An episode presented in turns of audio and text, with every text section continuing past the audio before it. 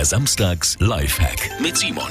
So fummeln wir nie wieder Haare aus der Bürste, die in den Borsten hängen bleiben. Nehmen Sie einfach einen Nylonstrumpf, den Strumpf ein bisschen dehnen und dann den Bürstenkopf rein in diesen Strumpf äh, äh, und vorsichtig über die Bürste drüber stülpen und dann über sanften Druck auf die Borsten den Strumpf so hinbürsteln, dass die Borsten wieder äh, durchkommen durch den Nylonstoff. Dann können wir ganz normal die Haare kämmen.